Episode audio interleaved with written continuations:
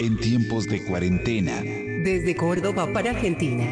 Y al infinito y más allá, más allá, más allá. Distintos caminos.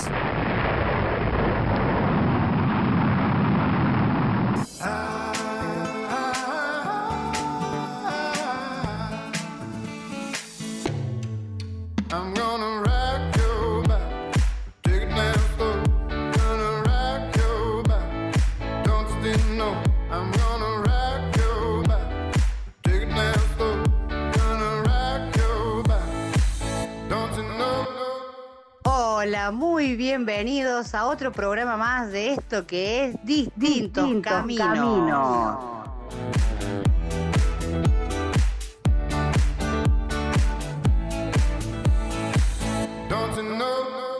Aquí estamos nuevamente como cada martes para trabajar por la inclusión, aportando toda la información, todas las noticias y todo lo que se refiere a la misma. Y no estoy solo porque estoy con un equipo espectacular de trabajo que me acompaña desde hace bastante tiempo y los voy a ir presentando de a uno. ¿Cómo estás, Noelia? Buenas tardes. Hola Mari, hola a todo el equipo, hola a toda la audiencia, ¿cómo están? También la saludamos a ella, a la señorita Rocío Pelliza. Buenas tardes, Rocío. Buenas tardes, Mari. Buenas tardes a toda la audiencia, al equipo. Espero que estén muy bien. También lo saludamos al señor que pone toda la música y arma todo lo que es este programa de cada martes. Él, el señor Pablo Ticera. Buenas tardes, Pablo. Hola chicas, ¿cómo están? Buen martes para todas. Y también saludamos a la señorita Milena Garay, que está ahí atrás con todas las redes sociales, empezando a publicar los contenidos. Está activa en las redes sociales, así que la saludamos a ella también. Y quien te habla, Mariela Sosa, vamos a hacer tu compañía en esta tarde cordobesa. Tarde primaveral aquí en nuestra ciudad de Córdoba, saliendo desde aquí para toda la Argentina y países limítrofes de heterogénea en el Centro Cultural España Córdoba.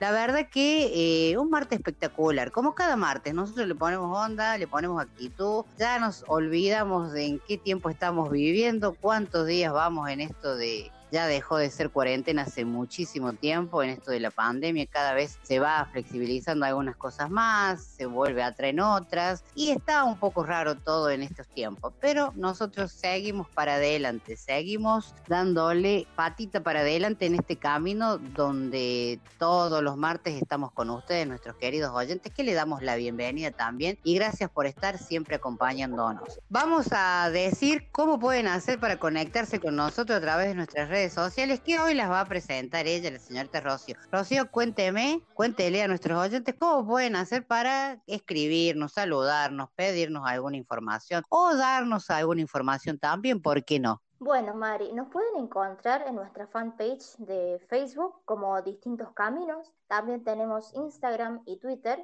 en los cuales nos pueden buscar como Distintos C y ahí nos pueden eh, compartir y, bueno, eh, pedirnos alguna cosita que, les interese. Así es. Decimos que estamos felices en nuestra comunidad de Facebook, ya estamos en las 800 me gusta, 800 me gusta. Queremos llegar este año a los mil me gusta, a los mil seguidores, la verdad que... Y seguidores, porque yo nunca entendí mucho cómo es esto, quizás ustedes que son un poco más jóvenes, porque una cosa es darle me gusta a la página y otra es quienes te siguen. Y en los que nos siguen llevamos como 840 seguidores. Pero nunca entendí bien cuál es la diferencia con uno con otra, como que me gusta la página es una cosa y que te sigue otra. No entiendo bien cómo va la bocha, pero bueno, yo lo tengo claro que es eso los números que hay. Queremos ver si llegamos a fin de año con los mil seguidores y los mil me gusta. ¿Usted qué le parece? Noelia. No, sí, es verdad, estamos ansiosos ya por llegar a los mil, si es posible este año poder decir tenemos mil seguidores, así que búsquenos en Facebook, pónganle me gusta, pónganle seguir, así llegamos a la meta. Así es. La verdad que es mucha la gente que está participando, que nos escribe. Estamos eh, publicando muchas de nuestras eh, nuestras presentaciones como equipo de trabajo y de quienes de distintos caminos, de muchos grupos eh, de distintas discapacidades y hay mucha repercusión con eso. Nos siguen, nos preguntan, nos felicitan por el trabajo que realizamos acerca de la discapacidad y para nosotros es un incentivo porque nosotros eh, nos convocamos para trabajar cada martes, trabajamos durante toda la semana para que nuestro programa esté al aire y lo hacemos con con muchísimo amor, con mucha, con mucha dedicación y con mucho compromiso, cada uno desde su lugar, porque siempre los repetimos como para que la gente lo tenga en cuenta, estamos grabando cada uno desde su casa y se edita, se arma el programa, que de eso está a cargo el señor Pablo Ticera, para que cada martes nuestras dos horas de programa estén al aire en heterogénea y ustedes puedan tener el producto que bueno, en algún momento volveremos a salir en vivo y la cosa será de otra forma, pero sepan que lo hacemos con muchísimo compromiso y con mucho esfuerzo también. Bueno, eh, para la gente que se perdió el programa del martes pasado, por ejemplo, ¿cómo pueden hacer, Noelia, para escucharnos otra vez? Nos buscan en Inbox como Distintos Caminos y si no por Spotify nos buscan como Distintos Caminos. Muy bien, ahí tienen todos los programas anteriores y también están los del año pasado, por ahí eh, tenés ganas de hacer el fin de semana y decir, sentirme acompañado, tengo ganas de escucharlos a los chicos de distintos caminos, nos buscan y, reproducen los programas anteriores y para hacer su compañía, para buscar información, para replicarlo también. Eh, también nos pueden escribir si tienen alguna inquietud, si tienen algún, alguna cuestión más personal, digamos, para escribirnos, formal, digamos así, nos pueden escribir en nuestro correo electrónico distintoscaminos arroba gmail.com.ar. También eh, a través de allí lo pueden hacer. También nos pueden buscar en otras plataformas que estamos ahí también. ¿En cuáles pueden ser, Noelia? Nos pueden buscar a través de Play Store o App Store como Radio Heterogénea y si no, nos escuchan a través de la web www.heterogénea.com.ar. Muy bien. También contamos a nuestra gente que tenemos nuestro canal de YouTube, que nos pueden seguir también. Necesitamos más suscriptores, síganos, pongan ahí en la campanita, así les llegan las notificaciones de cada vez que subimos algún video algún contenido.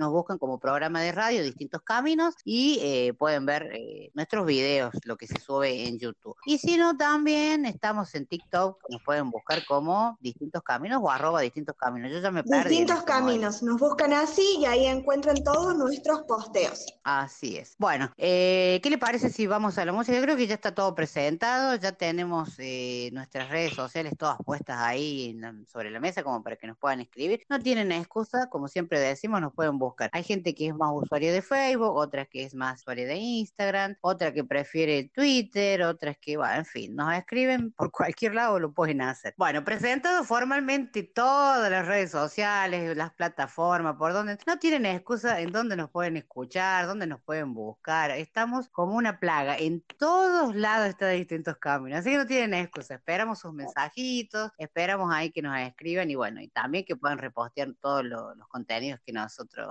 subimos diariamente en nuestras páginas. Nos vamos a la música. Pablo dice que lo presente a la música así, dice que sorpresa que sale lo que sale, es como la ruleta de la música. Aprieto un botón y sale cualquier cosa. No se sabe qué puede salir, así que nos vamos a la música. Quédate con nosotros que esto recién está comenzando en la tarde de heterogénea aquí en la ciudad de Córdoba.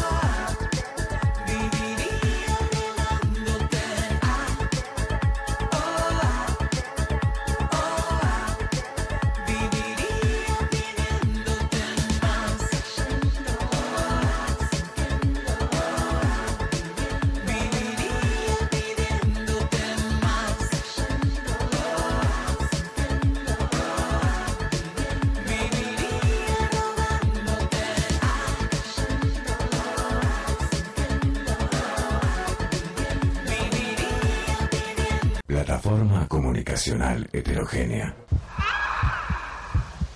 Radio viva. Onda expansiva.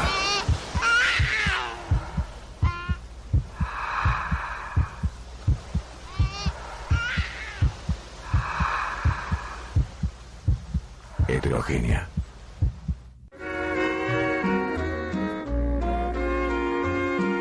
Estás escuchando Distintos Caminos.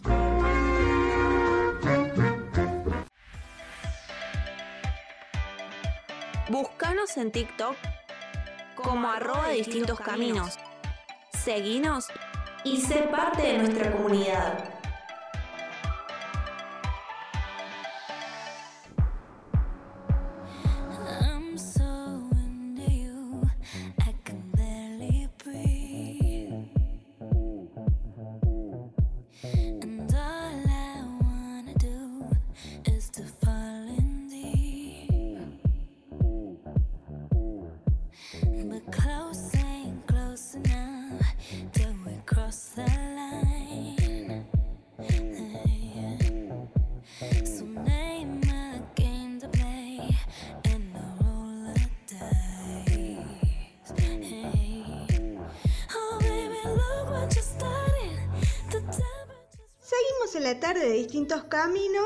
Después de este gran tema musical que nuestro operador Pablo Ticera ha elegido para que nuestros oyentes disfruten.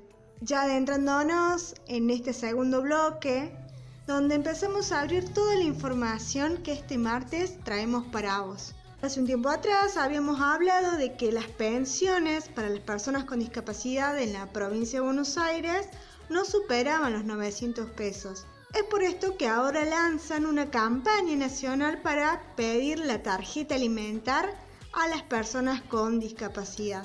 El día lunes, la exdiputada Gabriela Troyano se sumó a esta campaña nacional para pedir la tarjeta alimentar. Este reclamo se da en el marco de la situación agravada para las personas con discapacidad que deben enfrentar por la pandemia con montos muy bajos que perciben de las pensiones no contributivas de la provincia de Buenos Aires y también de otras provincias.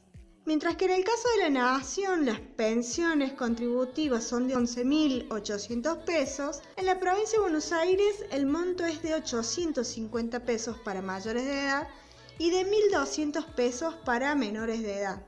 Es importante remarcar que a pesar de los constantes aumentos en la canasta básica, las personas con discapacidad que perciben estas pensiones han quedado excluidas tanto de la tarjeta alimentar como del IFE, que es el ingreso familiar de emergencia.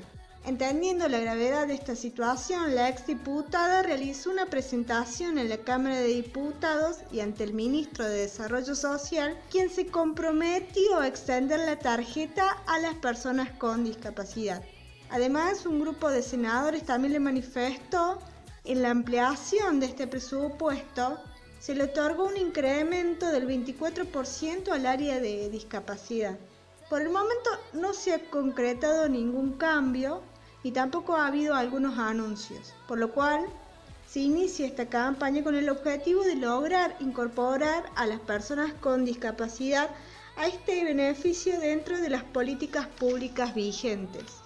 Como decíamos tiempo atrás y volvemos a remarcar en este programa, las personas con discapacidad son un grupo de riesgo y no pueden salir a trabajar. Esto se debería mejorar porque la diferencia que hay entre las pensiones a nivel nacional y las pensiones a nivel provincial, especialmente en la provincia de Buenos Aires y en algunas otras provincias, es abismal en lo que cobran. Con 850 pesos no compras mucho. Y si ese monto te tiene que durar todo un mes, menos te va a alcanzar. Yo creo que si no te alcanza con 11.800, menos te va a alcanzar con 850. Tener que comprar para comer, tener que comprar si necesitas algún remedio, si la persona alquila en el lugar en el que vive, no te va a alcanzar, menos, menos te va a alcanzar. Me parece que esta situación debe cambiar y que los que tienen que ponerse a pensar en cómo revertir esto lo hagan y lo hagan de forma urgente, porque no pueden esperar. Así que Bueno, nosotros esperamos que esto se haga también para mejorar la calidad de vida de las personas con discapacidad, porque todos necesitamos mejorar nuestra calidad de vida, al igual que ellos al igual que nosotros. Me parece que si todos estamos en igualdad de condiciones, vamos a lograr una, una buena sociedad, una sociedad inclusiva. Así que solamente esperamos eso y que la próxima vez que tengamos que hablar del tema, hablemos de que se han aumentado por fin los montos de estas pensiones que tanto están pidiendo.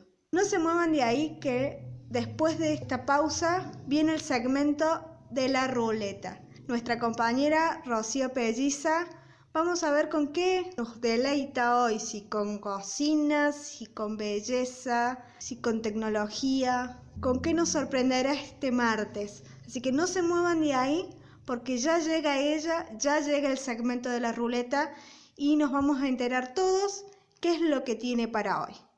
Vamos a la música y enseguida volvemos con más distintos caminos.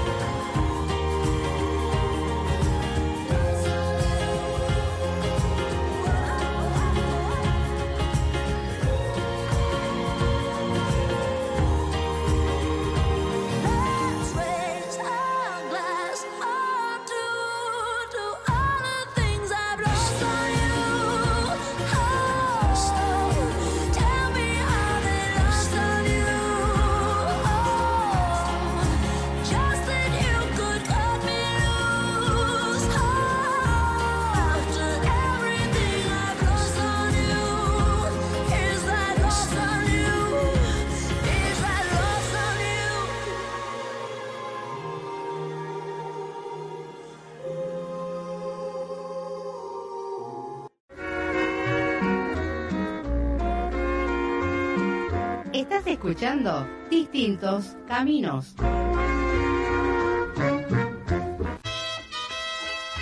Estamos en Twitter. Búscanos como arroba distintos. Quédate en casa, que distintos caminos te acompañan en la tarde de heterogénea.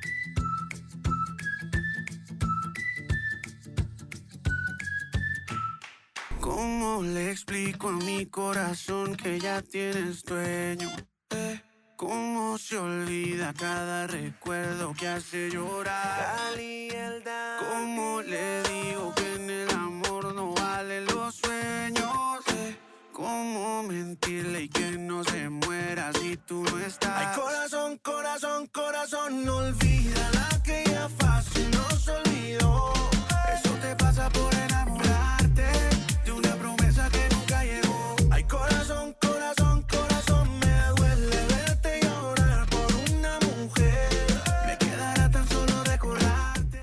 Y ya volvimos de la pausa musical y no estoy sola, está ella, la señorita Rocío Pelliza. Y si está ella, quiere decir que estamos entrando en el segmento de la ruleta. ¿Cómo estás, Rocío? Buenas tardes. Hola Mari, buenas tardes, buenas tardes para toda la audiencia, espero que estén muy bien y yo contenta como siempre de participar en distintos caminos. Para nosotros también es un placer que puedas aportar en la ruleta tantos temas interesantes. ¿Cómo te fue con el tema de la mascarilla del martes pasado? Si no me equivoco, yo ya me olvidé ya, porque tenemos tantos, venimos tocando tantos temas que por ahí ya me olvidé, pero parece que era de la mascarilla, me equivoco. No, no se equivoca y la verdad que entre una cosa y otra vio que uno a veces está tan ocupado, no pude hacerlo, pero tuve bastantes, eh, no, bastantes no, buenas repercusiones sobre el tema, así que bueno, me alegro que a la audiencia le haya gustado y espero que lo hayan podido probar. Yo no he tenido oportunidad, pero en estos días me voy a poner las pilas y lo voy a hacer. Bueno, yo voy a hacer lo propio, igual que usted, porque también me hice,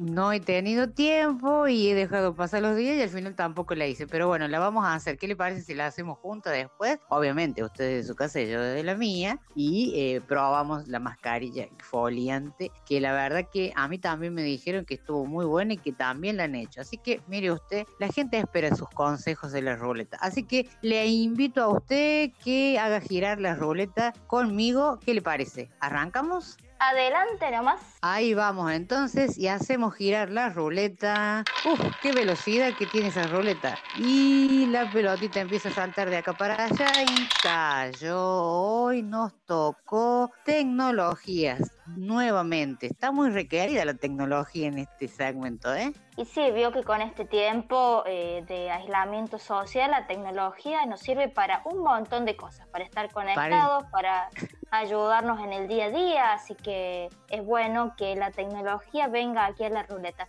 Así es, parece que la suerte y la ruleta conspiran y hoy nos tocó nuevamente tecnología. Cuéntenos, ahí yo ya sé que usted está ahí revolviendo papeles y busca, porque lo que nos toca hoy día, ¿de qué se trata? Hoy se trata, Mari, de una aplicación que se llama Wisum. Te la deletreo. W-E-Z-O-O-M. Está diseñada esta aplicación para dispositivos Android, o sea que los usuarios de Android pueden descargarse esta aplicación y usarla. Es una aplicación que le sirve a las personas con baja visión o personas que necesitan ayudas visuales y permite que eh, la cámara del teléfono la podemos usar como una lupa para poder leer o ver imágenes. Qué interesante. Normalmente uno tendría que tener una lupa aparte para hacer eso, pero ahora se simplifica. Y sí, porque la tecnología nos ayuda a simplificar, a simplificar todo, está para eso, justamente. Qué bueno.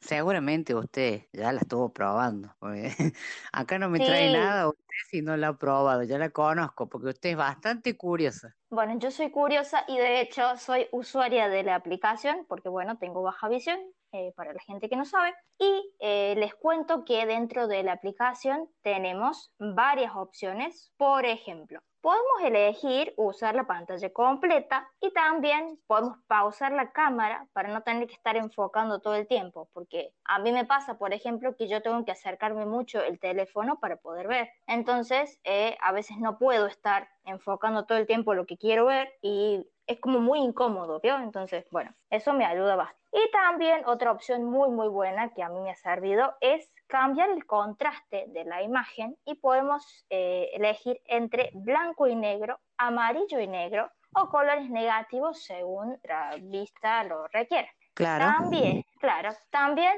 podemos activar el flash o desactivarlo para ambientes oscuros y otras muchas cosas más que tiene la aplicación que ya eh, los oyentes pueden ponerse a curiosear ahí como yo y, y sacarle provecho. La verdad que está muy buena la data de esta aplicación que trae hoy para la ruleta porque eh, son herramientas útiles para, eh, en este caso, las personas con baja visión y también quizás para la gente que tiene alguna problemática visual, por ahí que hay gente que usa lentes y necesita como una ayuda extra para poder eh, buscar algún, leer algún texto o ver alguna imagen, también sirve porque me parece que eh, es una lupa y puede servir también no solamente para las personas con discapacidad visual, sino que para la gente que necesita una ayuda extra porque por ahí la letra es muy chiquita o también por un poco de canción visual que por ahí eso nos ayudaría un poquito, ¿no es cierto, Rocío? Así es, Mari. Te cuento que a esta aplicación la podemos encontrar por la tienda de descargas de Google, por Google Play, y la buscamos como WeZoom. Te la deletreo de nuevo para que los oyentes y vos recuerden. W-E-Z-O-O-M. Así la buscamos y ahí nomás nos va a aparecer la, la aplicación. Muy bien, la verdad que está muy práctica. Obviamente usted después va a estar haciendo sus posteos de entre la semana para que la gente tenga ahí el link que lo lleve directamente a la tienda de aplicaciones y lo pueda descargar. Eh, la verdad que es muy práctico y es de mucha utilidad. Bienvenido sea todo lo que son este tipo de herramientas para mejorar la calidad de las personas y que puedan eh, utilizarla para facilitar muchas veces las actividades que uno realiza. Así que genial, eh, Rocío, la, la, la aplicación. ¿Algún otro detalle que creas conveniente explicar o contarnos? No, Mari, la verdad que no. He dicho todo. Bueno, dicho todo, entonces la invito a que vamos a la música, le decimos a nuestros oyentes que no se vayan, que todavía hay mucha información en la tarde de distintos caminos.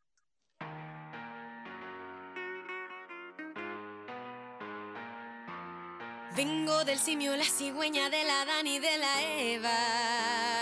Ya aquí estoy. Del colegio con la monja que me tapaba las piernas. Ya aquí estoy.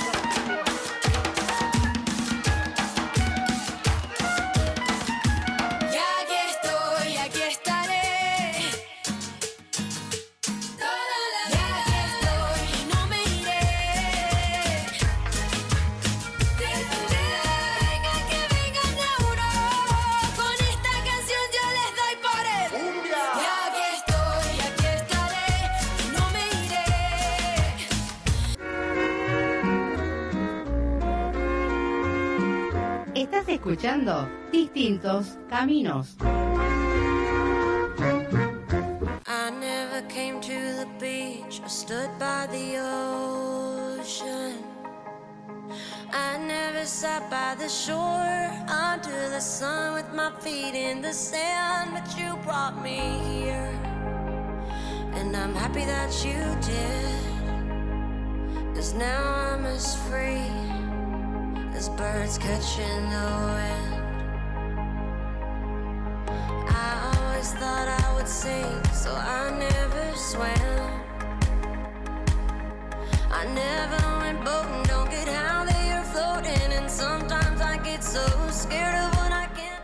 Y bien, vamos abriendo el bloque protagonista como cada martes, donde en este espacio trabajamos y presentamos a, a personas, a instituciones, a organizaciones que trabajan por la discapacidad o hacen aportes importantes para así lograr eh, una sociedad más inclusiva o tal vez una sociedad donde nos, nos podamos sentir todos iguales y que nos podamos sentir incluidos en un mismo todo. Y cada martes presentamos eh, a actores que, bueno, vienen y pueden contarnos de lo que están haciendo en estos momentos socialmente por la discapacidad. Y está con nosotros Luis Emanuel Cecchini y nos va a contar un poquito sobre el trabajo que realizan en Villa María con Tengo Baja Visión, un- una iniciativa donde, bueno, en, en ella pueden contar y visibilizar acerca de la baja visión, como decíamos recién. Buenas tardes, Luis, ¿cómo estás? Hola, buenas tardes. Bien, bien, muy bien. ¿Y vos? Saludo para, para a vos y para todos los oyentes. Muchísimas gracias. Bueno, eh, contanos un poco, Luis. eh, también le contamos a nuestros oyentes que no sos solo vos el que está en- eh, trabajando en Tengo Baja Visión, sino que también tenés otro compañero que conjuntamente los dos se han puesto a trabajar eh, codo a codo para poder eh, contarle a toda la sociedad lo que es la baja visión. Contanos cómo se llama tu compañero. Exactamente, bueno, eh, mi compañero se llama Gustavo Villarruel, tanto él como yo somos comunicadores, eh, bueno, y tenemos baja visión, y bueno, aprovechando nuestra formación, nuestra profesión y bueno, nuestra experiencia como personas con esta condición visual, hemos decidido emprender este proyecto que, que como bien dijiste vos, se llama Tengo Baja Visión Villa María. Y bueno, sí, buscamos visibilizar eh, la baja visión en la sociedad porque, bueno, consideramos que dentro de la discapacidad visual tiene un poquito menos de visibilidad la baja visión, de acuerdo, bueno, a, a lecturas, a experiencias propias y a experiencias de compañeros, amigos, conocidos con baja visión, vemos que es un poco complicado que la sociedad entienda y que la sociedad también además eh, nos ayude muchas veces y se ponga un poco de nuestro lado, porque bueno, a veces no, no, no se comprende eh, en qué consiste la baja visión, qué es tener baja visión, cómo ve una persona con baja visión, sobre todo teniendo en cuenta que no todos vemos iguales, ¿no? Eh, así que bueno, Sí. hemos decidido emprender distintas acciones comunicacionales a través de las redes sociales, a través de un blog, con esta finalidad. Así es, Luis, la verdad que es muy cierto lo que vos decís. Y nada, es porque sí, en estos tiempos, eh, casualmente el 26 ahora de septiembre estamos eh, eh, celebrando o conmemorando, bueno, visibilizando también el Día del Bastón Verde porque es el, digamos que es lo que nos identifica a las personas con baja visión, porque normalmente encontramos que la persona ciega usa el bastón blanco. Y es por eso como que la sociedad tiene como que eh, la única problemática visual es la ceguera y bueno, nos encontramos en el medio con esto de la baja visión también y la gente, como vos bien dijiste, Luis, no alcanza a comprender y eh, nos catalogan a todos como ciegos. Entonces este, está bueno este trabajo que ustedes vienen haciendo fuertemente desde Villa María para, para toda Córdoba y la Argentina también, porque esto de, del Internet trasciende la comunidad donde uno se encuentra ubicado. Y está bueno esto de poder visibilizar y bueno, contame un poco cómo son las acciones que realizan ustedes. Si bien es cierto que son por internet, pero en qué consisten. Bueno, eh, nuestras acciones consisten principalmente en generar conciencia a la sociedad sobre cómo vive, cómo piensa, cómo trabaja, cómo estudia, qué, qué hace una persona con baja visión en su día a día, con las adaptaciones, con eh, las, eh, digamos, con lo que nosotros tenemos, nuestros elementos, nuestras cosas, nuestra, nuestras posibilidades, eh, bueno, que son las mismas que las de cualquier persona, solamente que adaptadas a nuestra condición visual. Entonces, bueno, todas esas acciones que realizamos son videos, posteos a través de redes sociales, artículos en nuestro blog, eh, entrevistas, eh, entrevistas eh, en medios como, como este, eh, notas en los diarios. Aquí en Villa María tenemos mucha difusión por parte de los medios, de los medios locales, así que al menos una vez al mes sacamos alguna nota a algunos de los medios locales, tenemos diarios, tenemos medios digitales.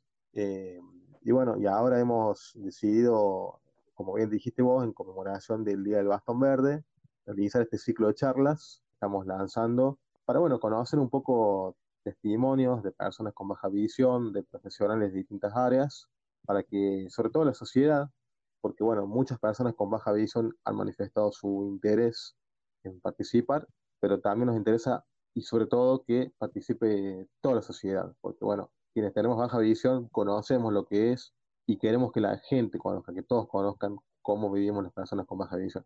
Luis, ¿cómo toman la comunidad donde ustedes se encuentran eh, toda esta eh, información? Eh, ¿cómo, cómo, ¿Cómo es recibido todo? ¿A la gente se, se prende a, a- a comentar, a preguntarse? Eh, ¿cómo, cómo, ¿Cómo lo reciben a ustedes? Eh, hay, porque viste, por ahí muchas veces uno eh, tiene esta cuestión de poder eh, contar y visibilizar un poco y la gente como que, bueno, no le toma importancia, que la gente se interesa, ¿cómo, cómo, cómo va eso?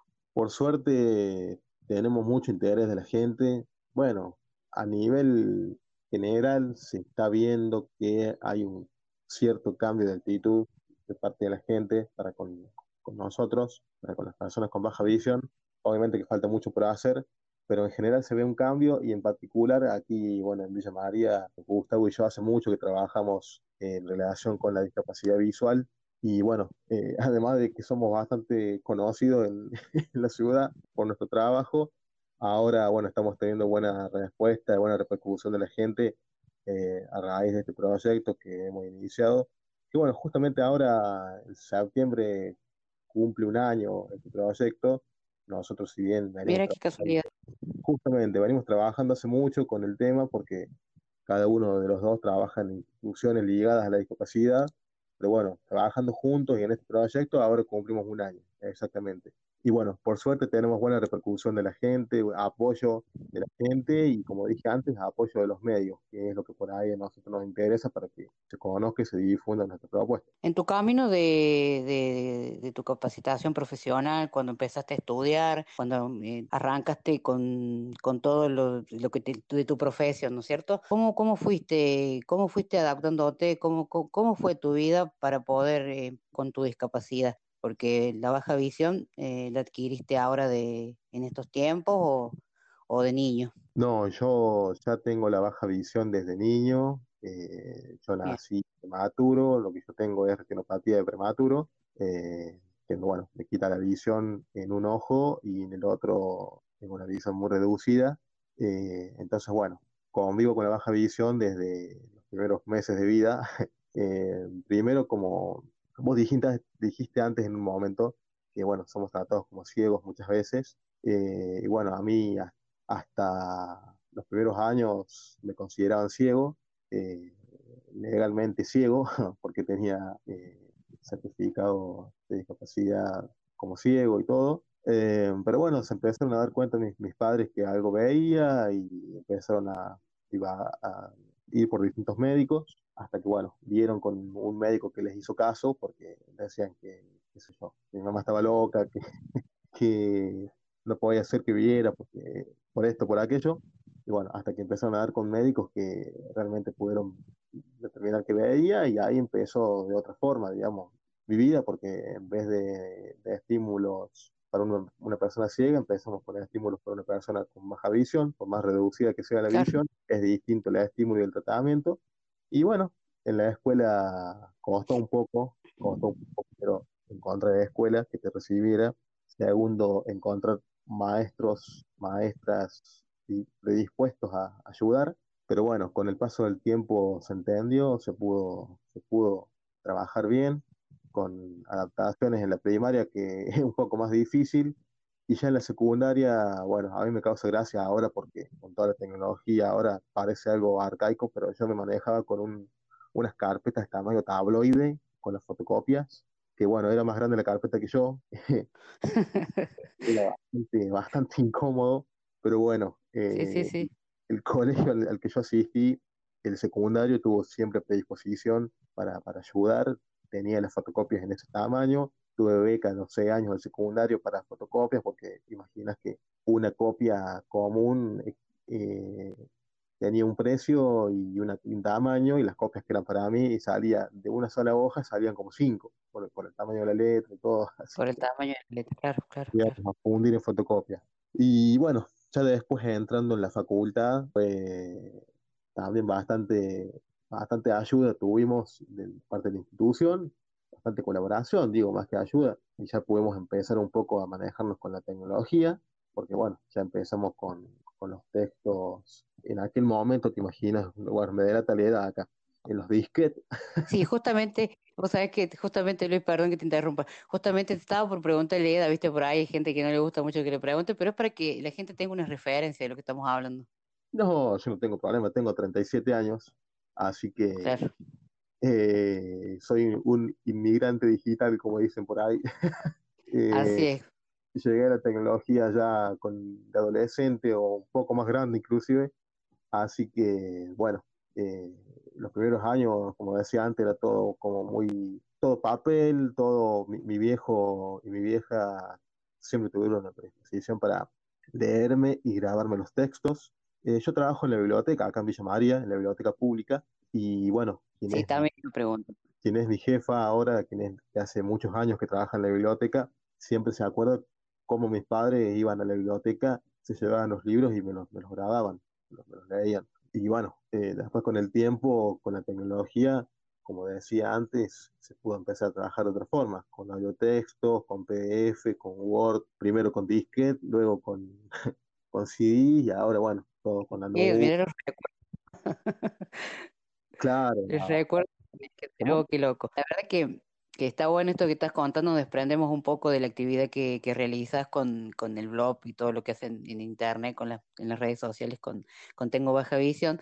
Pero bueno, siempre destacamos esto de que sabemos de qué hablamos cuando la persona que es la que va elaborando es eh, la persona con discapacidad, porque nada es mejor que uno para saber de lo que estamos hablando. Y qué bueno. eh, por ahí a veces decimos que en la discapacidad y todavía nos, nos falta mucho por andar, pero si nos ponemos a vemos esto que vos estás contando, nos damos cuenta cuánto camino hemos andado y cuánto hemos evolucionado también, porque mira, mira, lo estás mejor que vos que lo estás graficando y lo estás explicando de todo el proceso de tus estudios y cómo fue cambiando. Y hoy nos encontramos que los chicos que, eh, los jóvenes o niños que están eh, estudiando con alguna discapacidad, con alguna condición visual, tienen otras herramientas y quizás se les ha allanado muchísimo el camino y es menos complicado, no deja de ser eh, también un doble esfuerzo poder estudiar o hacer lo que cada uno quiere, pero en su momento mira vos todo lo que hiciste y el acompañamiento que tuviste de tus padres, de la comunidad educativa, o sea, eh, eso es importante en estos tiempos, eh, el acompañamiento, ¿no? Mira vos cómo lo graficaste y cuánto hemos evolucionado, ¿no? Sí, sí, la verdad que es clave, es muy importante el acompañamiento de la familia, del entorno, de la escuela, de los compañeros de trabajo, de, de la pareja, de quien sea, de la persona que esté alrededor de una persona con, con baja visión. Es muy importante la, la- estar cerca, acompañar, eh, comprender, porque bueno, se necesita muchas veces de, de la ayuda. Bueno, y gracias a Dios, en mi caso, he tenido siempre acompañamiento de mis padres, de mis hermanos, de los compañeros de, de aula, de, bueno, ahora de, de mi, de mi mujer, que bueno, pobre a veces tiene que, que bancarme, a veces no todos los días. Eh, y bueno, eh, por ahí, bueno, uno tiene que, que tratar de retribuir todo ese acompañamiento con, bueno, al menos el reconocimiento, ¿no? de, de- de esa tarea. Claro, ¿ves? Ahí es eh, donde hablamos de empatía, de, de poder eh, comprometerse e involucrarse de lo que estamos hablando. En este caso, bueno, bien dijiste, eh, tuviste el acompañamiento y hubo el compromiso de tus padres, de los profesionales que, que te atendieron, de los educando en, en la escuela, en la facu, en, todos los momentos y tiempos de, que llevas transcurrido de vida. Pero eh, muchas veces nos encontramos esto de la falta de desconocimiento. Por eso que está muy bueno y la verdad que aplaudimos desde distintos caminos. Y en este sentido siempre nosotros eh, trabajamos mostrando y visibilizando para que la gente vaya eh, aprendiendo también y sabiendo de qué estamos hablando, porque muchas familias eh, muchas veces te encuentras con que nos escriben a, nuestros, a nuestras redes sociales y nos cuentan, eh, sí, tengo problema en la vista, eso es baja visión. Y uh, por ahí el acompañamiento de buscar eh, los médicos correctos, no quedarse con una sola opinión, seguir buscando, porque, por ejemplo, a mí me tocó el tema de la discapacidad visual, la adquirí de grande, y también cuando arranqué con todo esto, yo no sabía que era la baja visión, no sabía que Claro. eh, ahí está donde decíamos yo, para mí era todo, era ciego, no, no había, no, no, no tenía la idea de que había un término o intermedio de eso, como es la baja visión. Que De acuerdo a la patología que vos tenés, es el, el grado de visión que podés llegar a tener, y ahí es donde haces rehabilitación para eh, poder agarrar herramientas y poder eh, seguir haciendo una vida plena, ¿no? Y esto de capacitar y concientizar y visibilizar todo esto es lo que ayuda para que los profesionales también sepan de qué estamos hablando cuando hablamos de baja visión. Yo me acuerdo en su momento, mi doctor no sabía que existía el bastón verde. Cuando fui a una consulta después de un tiempo, porque el médico te, te, eh, te diagnostica y ahí quedó su trabajo. Lo otro viene después y no hay un acompañamiento. Y en estos momentos todavía seguimos en esa situación donde eh, el médico clínico, oftalmólogo que te ve, no tiene como una conexión con el que te puede ayudar después a, eh, a poder usar estas herramientas, por ejemplo, la lupa o eh, los lectores de pantalla, estas cosas de centros de baja visión, por ejemplo, ¿no es cierto? Sí, sí, Perdón. sí. La verdad que eh, el desconocimiento en cuanto a la baja visión es mucho todavía. Si bien como señalamos antes, ha avanzado bastante, eh, la sociedad en conocer un poco más sobre discapacidad en general, sobre discapacidad visual y sobre baja visión en particular, pero falta mucho, falta mucho todavía. Y Sí. hay, como vos dijiste, hay señales particulares como, por ejemplo, que médicos no conozcan el bastón verde, terapistas ocupacionales o gente que trabaja con personas con discapacidad, con otras discapacidades, tampoco conocen el bastón verde. Yo aquí charlando con, con chicas que, que, bueno, aquí en Villa María está la carrera de terapia ocupacional y en mi trabajo tenemos contacto permanente con ellos y con también futuros docentes de educación especial y no conocían lo que es el bastón verde, lo cual, bueno, eh, es un poco alarmante porque están trabajando con Sí, sí, sí.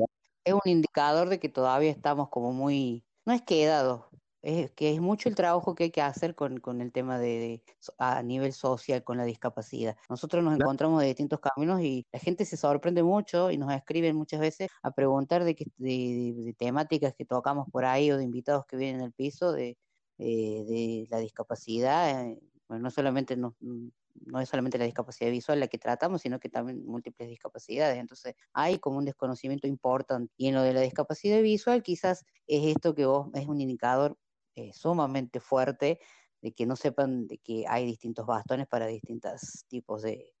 Esto de poder tener eh, distintos grados en la discapacidad visual, el bastón verde, el bastón blanco, quizás si sos eh, una persona con, ciega con problemas de sordera, tenés otro tipo de bastón.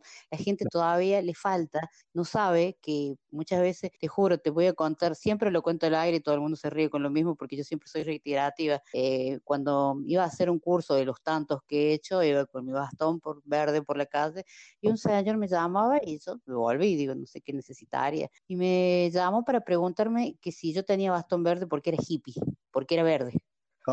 Entonces, esas cosas donde y bueno, nada, me reí, le expliqué y me dice, mira, estoy aprendiendo de uno, uno cree que nunca va a aprender otra cosa más y incorpora un conocimiento nuevo. Y me tomé ese minuto para explicarle y creo que esa es la parte importante donde nosotros también tenemos que ser actores de la discapacidad, de poder ir, esto, no sé si la palabra es, in- eh, es, eh, enseñando, porque es explicando, poder darle al otro también como nos pasa muchas veces en el colectivo, esto que los- lo pasamos todo, que te ven con el celular, como tiene bastón, es ciego, tiene celular y lo ve, como y todas Ah, esas cosas, esa es la típica. Esa es la típica.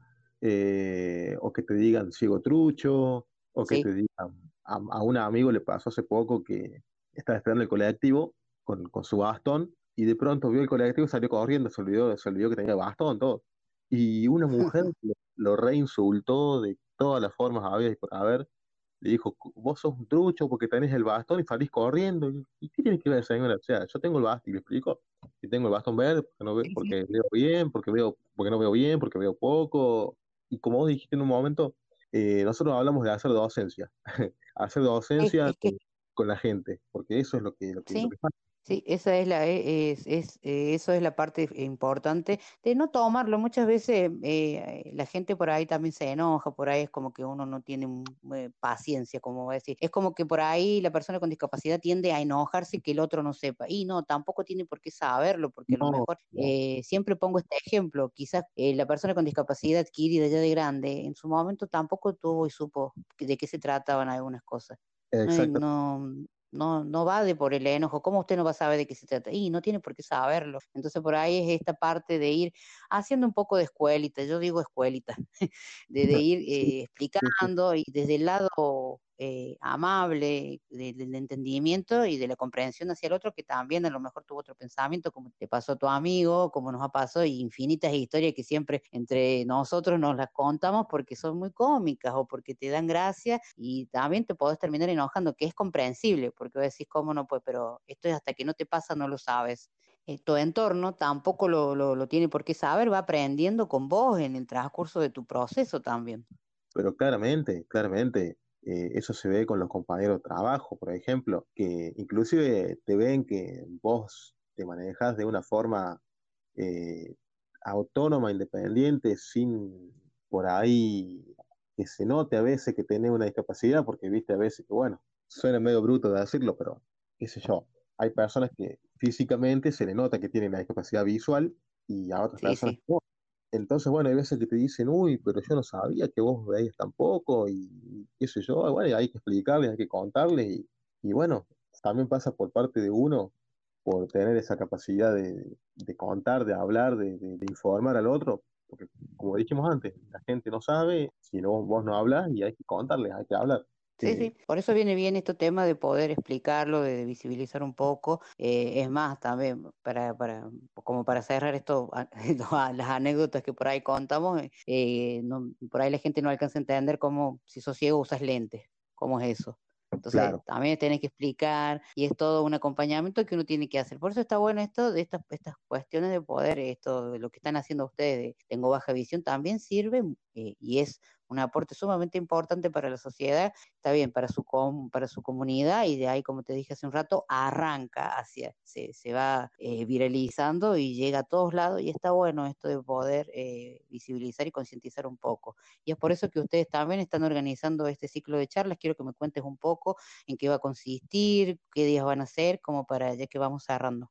Bueno, esto de la virtualidad realmente tiene sus desventajas, pero tiene sus ventajas también porque estas charlas que, que tenemos previsto hacer iban a ser presenciales aquí en, el, en un auditorio aquí de la ciudad, pero bueno, la posibilidad de hacerlo vía, vía online nos ha permitido eh, llegar un poco más lejos, porque digo, nos ha permitido porque ya tenemos gente de España, de Ecuador, de Paraguay, de Uruguay, de México, que nos ha realizado consultas a nuestra página eh, lo cual, bueno, nos ha sorprendido gratamente y nos eh, depara un desafío enorme, porque estas charlas las venimos planificando hace un tiempo y bueno, ahora de- debemos modificarla y consiste en un ciclo de charlas virtuales para conocer, por un lado, testimonios de personas con baja visión, lo que venimos hablando ahora de alguna manera, eh, ver cómo una persona con baja visión ha podido estudiar, puede trabajar, se desempeña en su vida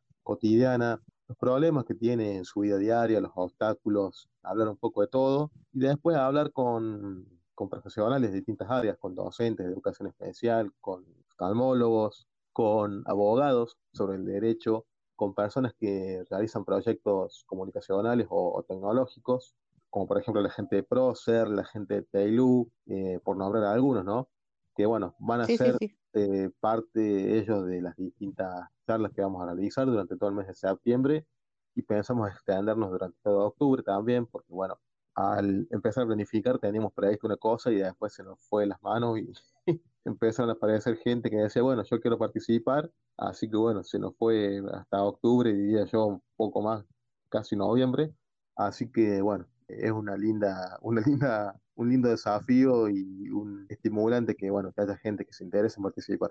Sí, totalmente. Bienvenido sea que se extienda todo lo que sea necesario, porque eso es involucrarse, es eh, ayudar y poder compartir con ustedes también esto desde la experiencia, desde la profesión, desde derechos. Está bueno y esto, como vos decís, la virtualidad.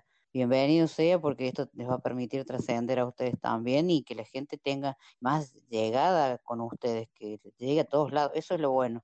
Eh, y ustedes con en esto de la pandemia están trabajando así de otra forma, porque en, según la ciudad donde uno se encuentre, es como es el distanciamiento social. A veces no sé en cómo estarán ustedes en Villa María, acá para juntarse en un auditorio es imposible, No, acá así también. que ustedes tienen, Acá igual estamos complicados, digamos. Tenemos un promedio entre, entre 10 y 15 casos por día, todavía muchas actividades sí, que no se están realizando. Y bueno, la biblioteca donde está el auditorio, que es donde yo trabajo, no está abierta, eh, así que bueno, eh, hay que hacer todo, todo vía, vía virtual, o sea, o sea, ningún auditorio está abierto, ninguno de los auditorios acá de de la ciudad. Así que bueno, hemos optado por esta, por esta alternativa, eh, hacerlo vía Facebook Live, que bueno, creemos que es la, la- la- las redes sociales son una buena herramienta para llegar a, la gente. eh, y bueno, eh, por suerte estamos teniendo buena repercusión antes de empezar. eh, ya teníamos varias consultas y bueno, estamos teniendo bastante buena repercusión ya con, con las charlas. Sí, y aparte para eso estamos, para difundir también, por eso te preguntaba, bueno, cuando ya tengan, ¿cuándo tienen más o menos una fecha? ¿Cuándo estarían empezando? ¿Cuándo sería la primera charla? Eh, la primera charla fue el miércoles pasado, porque bueno, si esto va a salir al aire, Ah, ya arrancamos, ¿Ah? ya arrancamos. Claro, la, la- la charla ya empezó eh, el, mar- el miércoles pasado con la presentación de Matías Sánchez Caballero de- desde España, que presentó su libro Veo a mi manera, que bueno, es un libro más que esta persona que trabaja por la baja visión desde hace mucho tiempo de España ha presentado y bueno, hemos tenido la posibilidad de que nos cuente eh, el contenido del libro y de otras publicaciones que él ha hecho. Ya bueno, ha sido el primero, el primero en, en- en entrevistar y ha tenido muy buena repercusión. La verdad porque es una persona muy conocida y bueno, ha tenido, nos ha traído muchos seguidores. Sí, sí, sí. He leído varios informes de él, aparte es compañero nuestro de la red de comunicadores con discapacidad visual Exacto. y eh, trae mucha información y quizás desde España están trabajando quizás de otra manera, más comprometido quizás o con, con más conocimiento que nosotros acá y bueno, como que nos vamos pasando un poco de información y nos vamos acompañando también. Exactamente, de eso se trata. Eh, después tenemos eh, charlas con, con compañeros, con conocidos aquí de Villa María que tienen baja visión. Carolina Merlo, Franco Carranza, que son dos chicos que trabajan, bueno, Carolina estudia en la Universidad Nacional, Franco trabaja eh, como profesor de música y bueno, ellos nos van a traer su testimonio. También tenemos la participación de una oftalmóloga de una abogada que nos van a hablar de, bueno, un poco contar la parte eh, médica y técnica de la baja visión y después, bueno, la abogada para que nos hable de los derechos de las personas con discapacidad. Y bueno, esto, bueno, no sé si contarlo, pero tenemos para esto cerrar con Perla Mayo, creadora del Bastón Verde, impulsora, Súper importante. Tenemos previsto Perla Em, Mayo, la verdad, eh, sí, sí, lo estamos, lo estamos gestionando, lo estamos gestionando. Así que bueno, no, no sé si decirlo porque todavía no está seguro, pero bueno, tenemos previsto ese cierre. Seguramente que va a ser eh, y que, va, seguramente la van a poder contactar, o sea, es muy importante y está muy bueno este ciclo de charlas, eh, la verdad que lo felicitamos y bueno, nosotros vamos a ir eh, replicando también desde distintos caminos, cuando ustedes nos envíen gacetilla o bueno, para invitarnos también, nosotros vamos a ir replicando también. La próxima charla sería cuando. La próxima charla sería el miércoles 9, miércoles 9 con el testimonio de Carolina Merlo, estudiante de Ciencias Políticas y Sociología de la Universidad Nacional de Villa María. Buenísimo. ¿Tienen eh, eh, pensado hacer cada miércoles de cada semana eh, o es por mes o es una vez al mes? Eh, durante septiembre vamos a tener charlas. Bueno, tuvimos el 2 de septiembre, miércoles 2, miércoles 9, miércoles 16 y después en la semana de, eh, previa a la conmemoración del Día del Bastón Verde vamos a tener todos los días. O sea, del lunes 21 al viernes 25 vamos a tener charlas todos los días. Esto es eh, a las 20 horas por nuestra página de Facebook, Tengo Baja Visión Villa María, y estamos preparando también una actividad especial para el 26 de septiembre, Día del Bastón Verde, que bueno, todavía tampoco podemos anunciar porque no tenemos todavía todo cerrado. Bien, bien, bien, bien. Buenísimo, entonces remarca bien la página por donde nos pueden buscar para que la gente la tenga en claro ahí. Después nosotros vamos a estar haciendo el posteo pertinente, invitando y bueno, vamos a pedir que nos manden información, así nosotros podemos replicar Bueno, eh, las actividades que están bueno, realizando. nuestra página se llama Tengo Baja Visión Villa María, nos encuentran así en Facebook, también nos encuentran de la misma forma en Instagram. Las charlas van a ser por Facebook, pero también las vamos a compartir luego eh, a través de IGTV en Instagram. Tenemos eh, nuestro blog, nuestro blog que se llama tengo baja visión villamaria.blogspot.com. Así que son las distintas alternativas que nosotros estamos manejando para comunicarnos y para difundir la baja visión. Sí, así que también eh, eh, después las, las, en- las charlas van a quedar subidas, colgadas también en las redes sociales. Exactamente, van a quedar subidas en Facebook, porque cuando, bueno, cuando se hace la charla, luego se, ya, ya queda subida, y la vamos a compartir en Instagram, y seguramente compartiremos en YouTube y en el blog. Bien, completo toda la información. Nosotros después te vamos a estar eh, etiquetando en las publicaciones también para que la gente también tenga acceso, porque muchas veces se enganchan en, en la mitad de la entrevista y por ahí quedan ahí pendientes. Y bueno, nosotros siempre estamos replicando para que la gente después los pueda volver a escuchar y también puedan buscar la página, porque bueno, es sumamente importante y estos ciclos de charlas no están para que se los pierdan, están muy buenos para compartirlos y poder participar. Eh, Luis, te agradecemos infinitamente el tiempo, tu predisposición. Saludamos a tu compañero Gustavo también. Y la verdad que en, en este camino todo suma, donde uno pueda colaborar y aportar desde su lugar, desde la profesión que uno elige y bueno, poder concientizar un poco y trabajar por la discapacidad en pos de, de tener una sociedad más igualitaria, que, que, que podamos sentirnos parte de un todo y bueno, es nada más ser propios actores de- del cambio, ¿no? Y de- en este proceso. Es lento, es paulatino, pero vamos seguro, de a poco. Exactamente. Y bueno, en esto de que todo suma, también agradecer a ustedes porque los medios de comunicación son fundamentales para, para ayudarnos a difundir y para que, bueno, esto se vaya conociendo a poquito este trabajo de hormiga que hay que hacer tenga repercusión.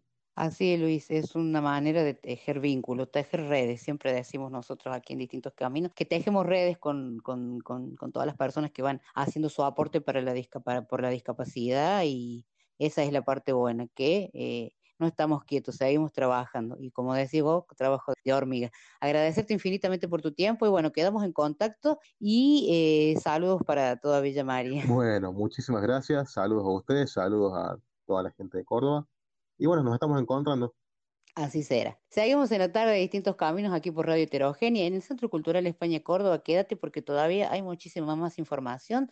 No te vayas. Vamos a la música y ya volvemos. No te vayas, quédate, que ya volvemos con más distintos caminos. No imaginas cómo de nosotros han hablado. Dicen que por ser amantes somos descarados. Y no saben que lo nuestro es algo profundo.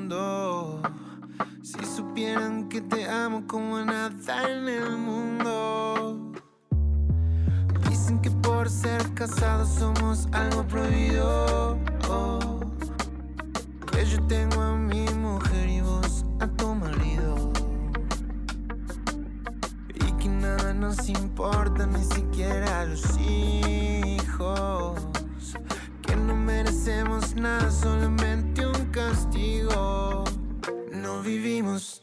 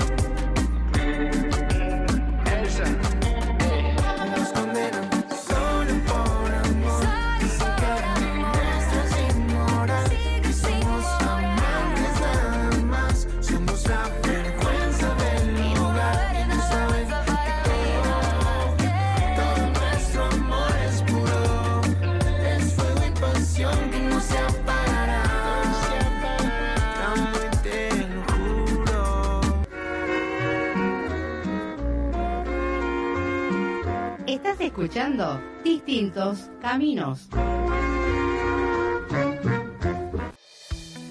La Convención Internacional sobre los Derechos de las Personas con Discapacidad establece que es obligación de los estados comunicar la información en formatos accesibles para todas las personas. Pero, ¿conoces qué es la comunicación accesible e inclusiva para las personas con discapacidad visual?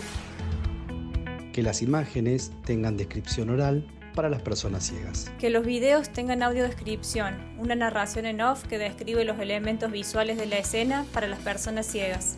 Que los textos sean impresos y estén en digital para las personas ciegas y con baja visión. que la información no solo esté en columnas, cuadros o tablas, sino también en prosa para las personas ciegas. Que la información en texto esté en macrotipos, o sea, letra ampliada para personas con baja visión. Que los textos y las imágenes estén en alto contraste de colores, como blanco y negro, para las personas con baja visión. Tu compromiso con el conocimiento es el camino hacia una sociedad más justa e inclusiva que reconoce y respeta la diversidad. Red de Comunicadores con Discapacidad Visual de Iberoamérica.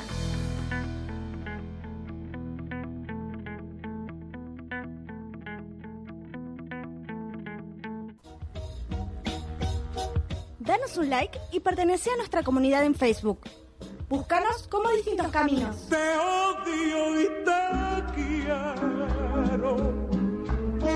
Porque hiciste el milagro, la espina que duele y el beso de amor. Sabes bien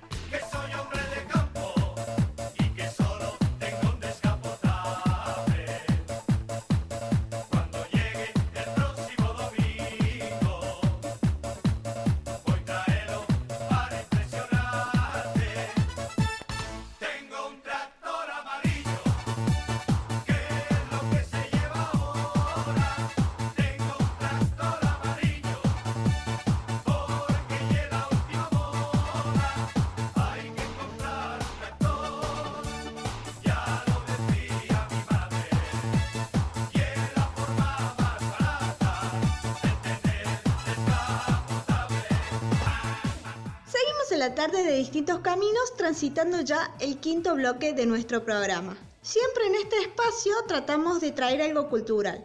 Hoy les propongo Oídos Sordos. Es un cortometraje de ficción que abrió una convocatoria de casting para encontrar al personaje principal del film. Para saber un poco más, escuchamos a su directora, Julieta Rodríguez, que esto nos decía. Hola a todos, mi nombre es Julieta del Rocío, formo parte del equipo de Oídos Sordos. Particularmente en mi caso, ocupo el rol de guion y de dirección. Y bueno, para contarles un poco sobre este cortometraje y la historia, Oídos Sordos es un proyecto de cortometraje ficcional de género drama social que cuenta la historia de Mateo. Mateo es un pibe sordo de clase media baja que está intentando mantenerse al día en el colegio en todo este contexto de, de pandemia que nos está atravesando. Pero en su caso particular, los materiales y los medios que se están usando, todo lo que es Zoom, videos explicativos, etc., no están siendo accesibles para él y la imposibilidad de tener un intérprete particular sumado a que Mateo tiene un resfrío que lo viene percibiendo hace días, hace que él se enoje, se frustre y tenga que salir a, comprar algo a la farmacia. Bueno, en todo este trayecto, Mateo se va a encontrar con esta nueva realidad, con una nueva sociedad que ante esta como creciente paranoia parece juzgarle por la forma en la que él está vestido y por la forma en la que él se está comportando. Tanto así que al llegar a la farmacia ocurre un suceso que él no ve venir y que va a sorprender también al espectador que lo esté mirando. El título de Oídos Sordos, lejos de hacer referencia a la naturaleza sorda de Mateo, es más bien un llamado de atención al público oyente.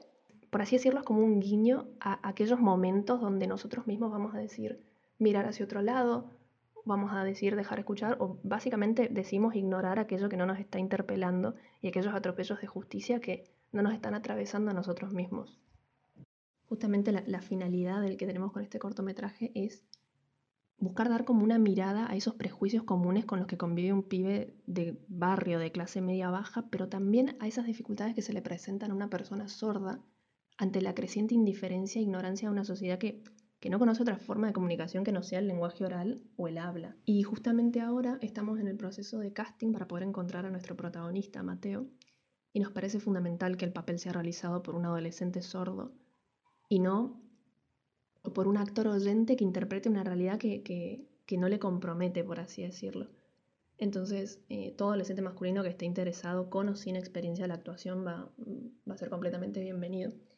Y nos pueden encontrar en Instagram como Oídos Sordos Film o comunicarse al mail que es oídossordos.cortometraje.gmail.com. Así que nada, muchísimas gracias por el espacio y estamos en contacto. Qué gran iniciativa y lo que más me gustó es que el adolescente que quieren que interprete ese papel sea una persona sorda con o sin experiencia en la actuación. Eso hay que destacarlo, porque ¿quién más que ellos conocen sobre la realidad que viven? Y qué bueno que lo puedan mostrar a través de este film. Reiteramos para quienes no han podido escuchar la nota que nos brindaba Julieta recién, que para los que quieran participar deben escribir a través de Instagram, los buscan como arroba oídos sordos film o por email le escriben a través de oídossordos.cortometraje.gmail.com Recordemos que por el momento los espacios públicos donde se desarrollan espectáculos no están habilitados y es por esto que las dos primeras instancias de evaluación de cada persona se hacen de manera virtual y una vez que estén habilitados los rodajes sí se puede empezar a filmar en las locaciones. La verdad que me encantó esta propuesta, espero que a ustedes también y le mandamos un saludo muy grande a Julieta y a todo el equipo. Vamos a la música y enseguida volvemos con más distintos caminos.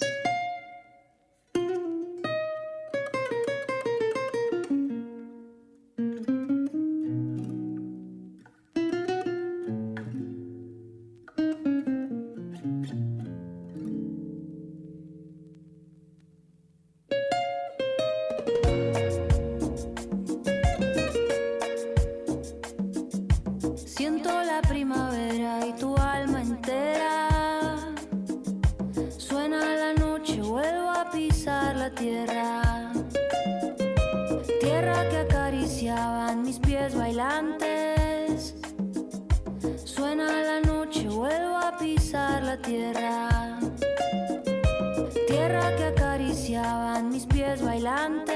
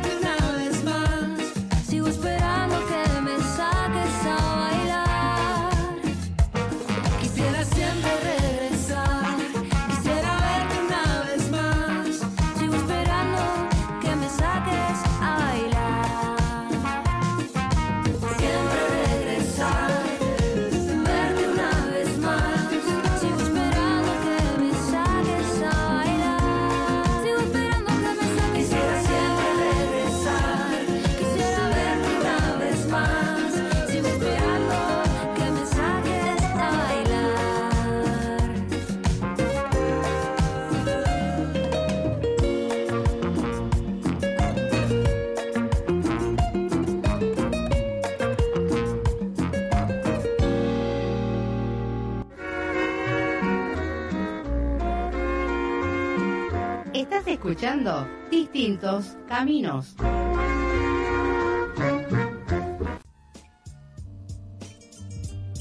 Seguinos en Instagram como arroba distintos Los amantes rendidos se miran y se tocan una vez más antes de oler el día.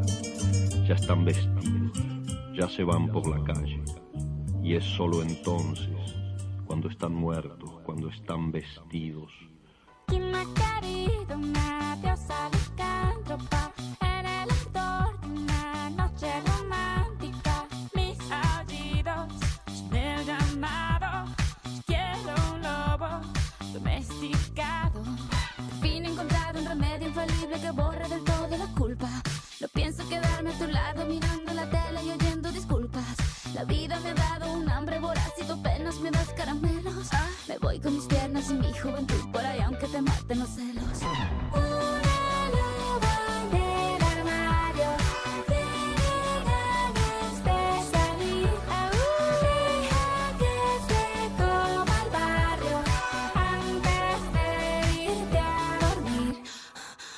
Bien, y así se está yendo en la tarde de distintos caminos la buena música.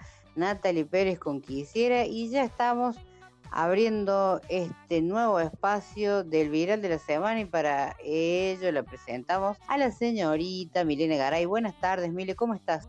Hola Mari, ¿cómo estás? Gracias por presentarme y por darme lugar eh, para contarles a vos y a todos los que nos escuchan los virales de la semana. Así es, la verdad que este espacio a la gente le gusta mucho porque bueno, tiene una manera de enterarse de las cosas que están pasando en redes sociales y que andan dando vuelta y que por ahí uno muchas veces no tiene tiempo o no tiene acceso o no puede saber qué onda, entonces se entera a través tuyo, mucho más fácil y más simplificado. Y bueno, contanos un poquito qué has traído para hoy, para el viral de la semana. Bueno, te cuento que navegando por las redes, como siempre te digo, eh, me encontré con una nota periodística, un video que se hizo viral y a su vez una noticia que se dio en la televisión sobre Sebastián, un niñito de cuatro años. Eh, resulta ser que él tiene una enfermedad llamada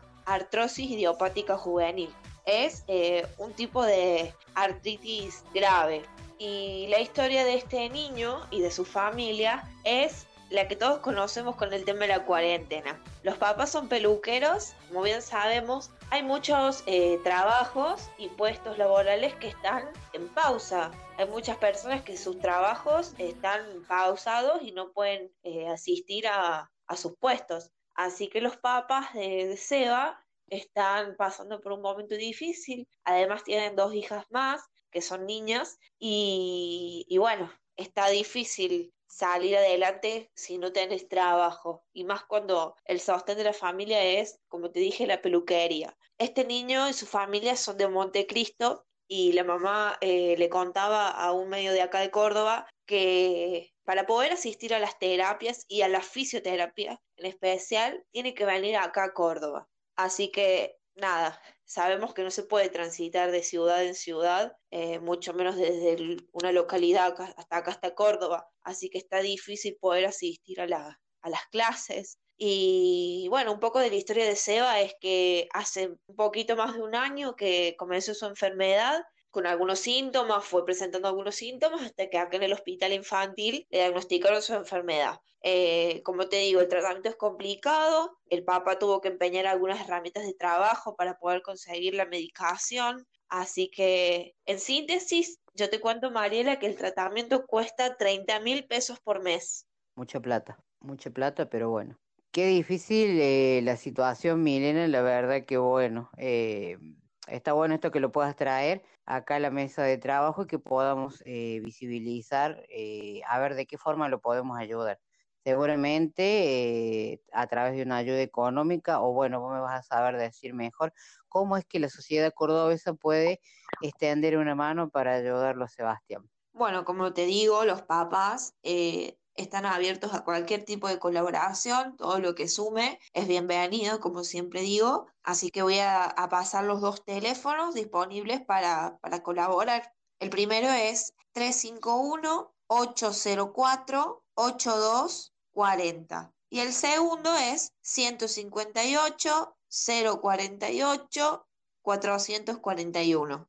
Así que Bien, bueno. Milena. Cualquier cosita vamos a, a publicarlos en nuestras redes, como cada jueves que sale el viral de la semana. Así que bueno, para cualquier duda o consulta que tengan, ya saben, a los teléfonos ahí que están disponibles para hablar con los papás de, de Sebastián. Muy bien, Milena, la verdad que, bueno, está bueno haber traído esto a la mesa, como te dije al principio, que podamos de alguna forma eh, acercarnos y colaborar de alguna manera con, con los papás y con Sebastián. Está muy difícil la situación y es de público conocimiento la situación de emergencia sanitaria que vivimos a través de la COVID-19. Por ahí hay mucha gente que ha perdido su trabajo, que no lo puede realizar bien, si bien es cierto que ya estamos un poco más flexibilizados en algunas cosas, pero también está esto de que Sebastián tiene que hacer sus tratamientos acá en la ciudad y no lo está pudiendo hacer porque, bueno, no se puede, como explicaste vos recién, transitar de localidad a localidad y, bueno, entonces todo eso influye. Y se lo puede, eh, podemos colaborar eh, llamando por teléfono, como decimos siempre, un poquito de acá, otro poquito de más allá, vamos sumando y de alguna manera lo podemos eh, ayudar. Así que, bien, Mile. Pasamos al otro viral, ¿le parece, señorita? Así es. Quiero remarcar lo que dijiste recién de las flexibilizaciones acá en Córdoba para traerte a la mesa algo que tiene que ver con eso y es el reclamo de una mamá que se hizo viral, hizo una carta a través de Facebook que la gente compartió y anda dando vueltas por las redes, al igual que una petición que más adelante les voy a comentar de qué se trata. Dale, Mile, contanos un poco eh, de qué se trata. Y la verdad que en estos tiempos vemos y conocemos un montón de historias de muchas cosas que por ahí nos cuestan un poco eh, entender de lo que está pasando, porque bueno, hay un poco de, en algunas situaciones de falta de humanidad en las cosas que por ahí se deciden y hay situaciones que realmente eh, ameritan poner en foco y que se traen a la mesa en todos los medios de comunicación y nosotros también no nos quedamos atrás de poder traer estas informaciones. Así es. Por eso te quiero contar el caso de Teo y su mamá Analia. Bueno, para empezar, te digo que,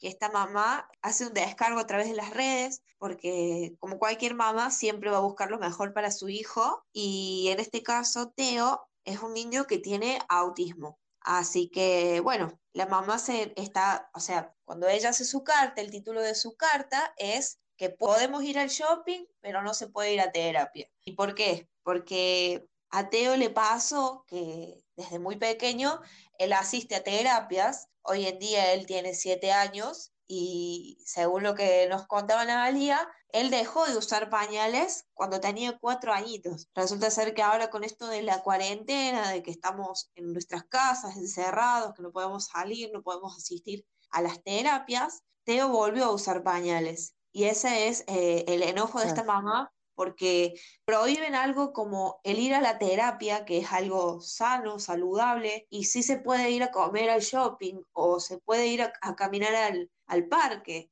Y bueno, el retroceso de Teo eh, fue inevitable en este tiempo. Así que bueno, es lamentable que pase esto a, a y a cualquier mamá, obviamente, y, y me pongo en el lugar de ella, eh, de que a veces la virtualidad no es lo mismo. Y es lo que ella nos decía, de que a lo mejor tener eh, terapia a través de videollamada o de Zoom o de donde sea, eh, no es lo mismo que ir al centro de rehabilitación o al centro de estimulación temprana y asistir a la clase y estar con alguien que nos ayude. Es muy triste porque así como el caso de Analia, eh, nos encontramos con otro montón de realidades y es cierto, en este tiempo de pandemia son muchos los casos donde hablan de, las personas con discapacidad que tienen que hacer algún proceso de rehabilitación y se encuentra truncado todo esto por, bueno, por lo que nos está pasando y eh, ha habido un retroceso en muchos casos. Es como el caso de Teo, por ejemplo. Es cierto lo que vos decís, no es lo mismo la consulta a través vía internet o a través de estas plataformas, porque muchas veces hay casos donde necesitan el contacto directo con su terapista, por ejemplo. Entonces eso hace que en este caso Teo haya tenido ese retroceso del que vos hablas. Es muy importante, eh, vamos de vuelta,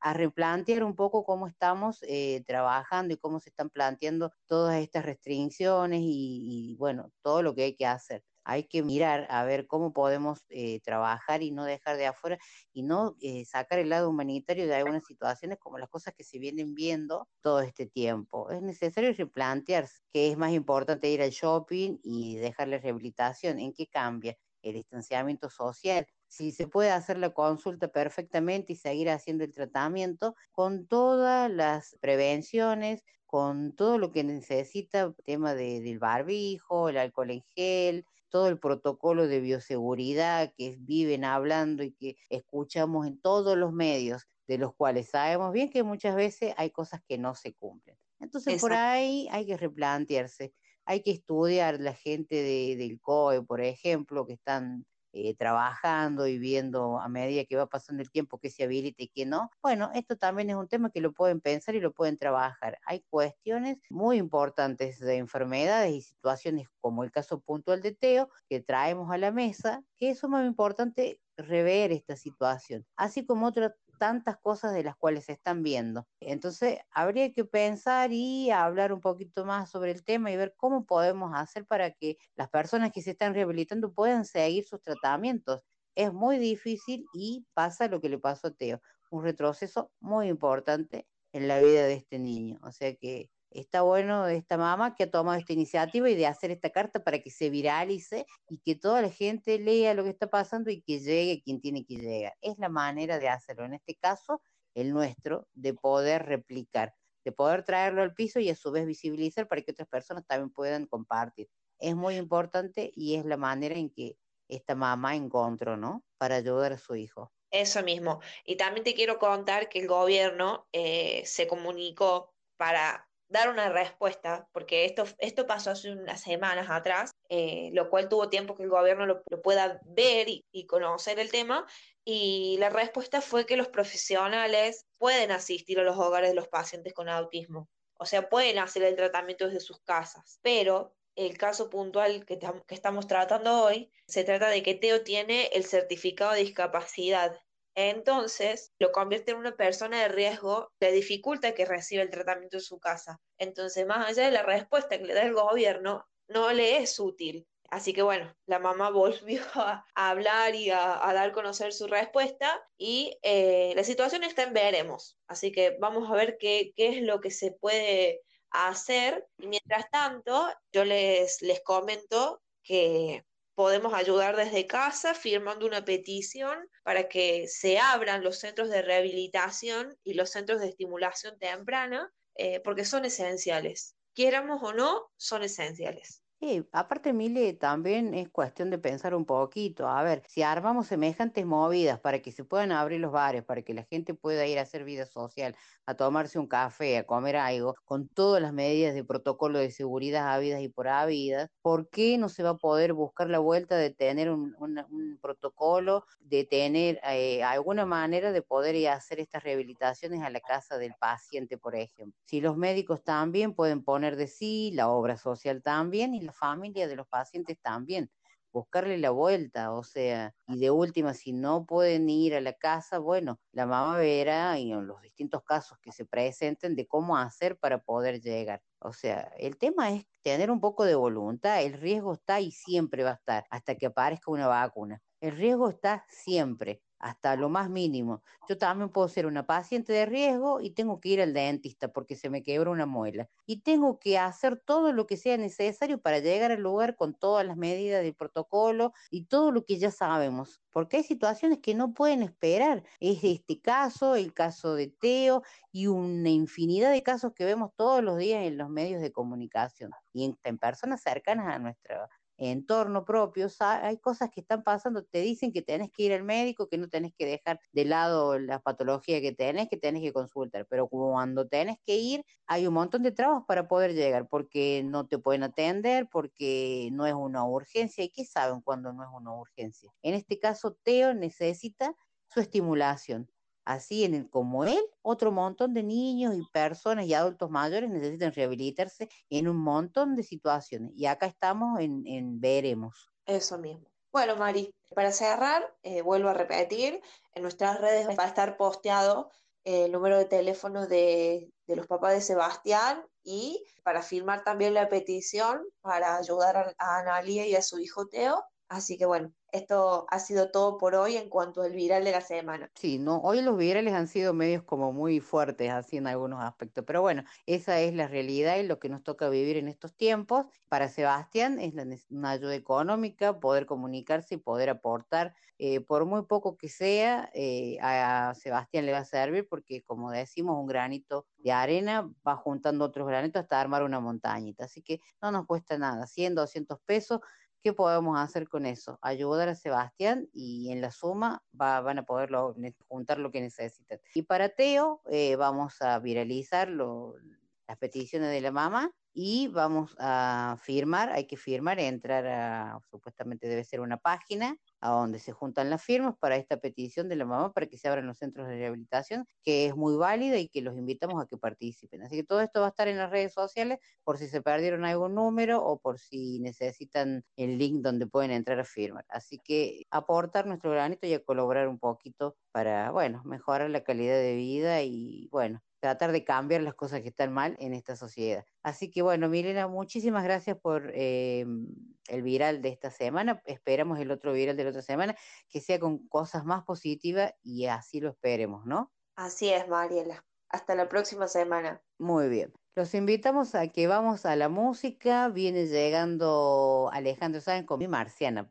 Vamos a. A mí me parece que ya se me enfrió el mate, así que voy a armar un mate o algo calentito para tomar mientras esperamos el otro bloque. Ya estamos a un trecho de finalizar distintos caminos. Todavía queda un poquito más. Quédate con nosotros.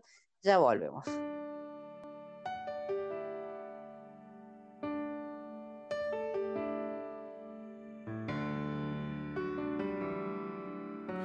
Dejas caer caminando un pañuelo y mi mano sin mí lo recoge.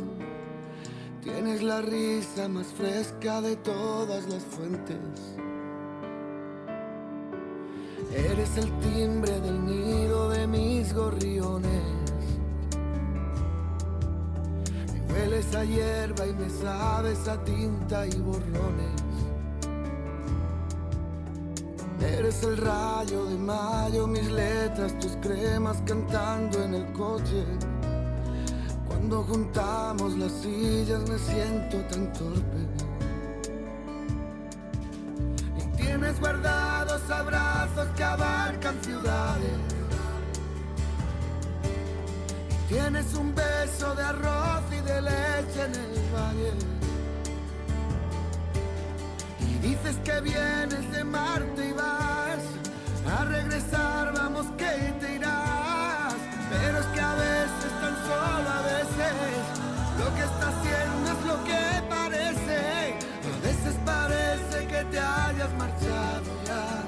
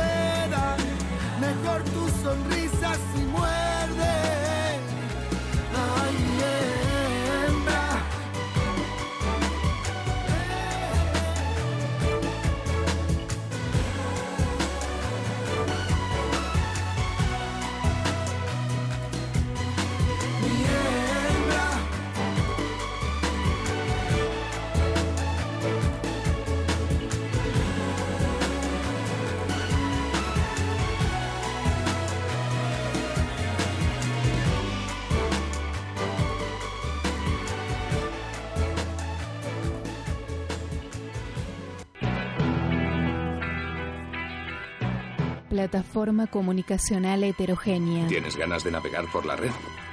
El mundo real o el mundo virtual, todo está relacionado. Todo se interconecta. La sociedad funciona así. El clic que detiene tu dispersión en Internet.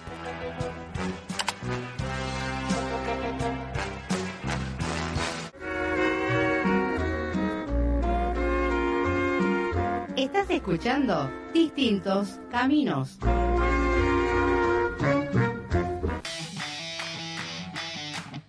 Seguinos en Spotify y volvé a escuchar la entrevista que tanto te gustó. Búscanos como distintos caminos.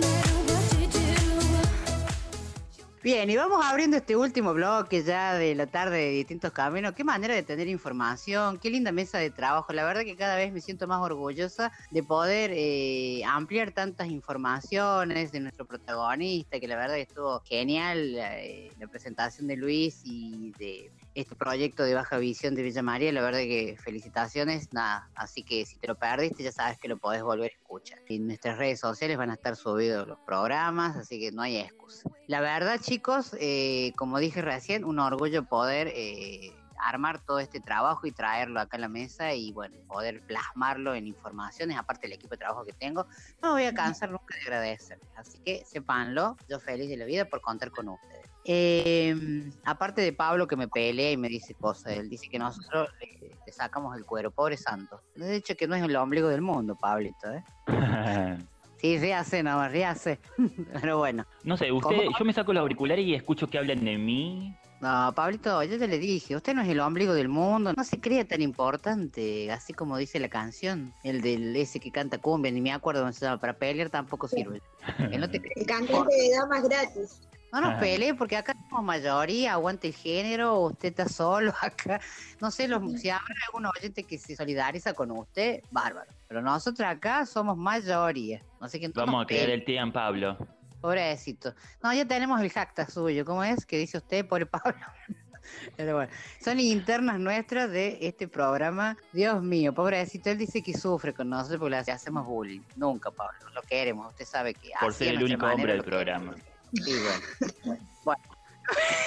no me hagas hablar, ¿eh?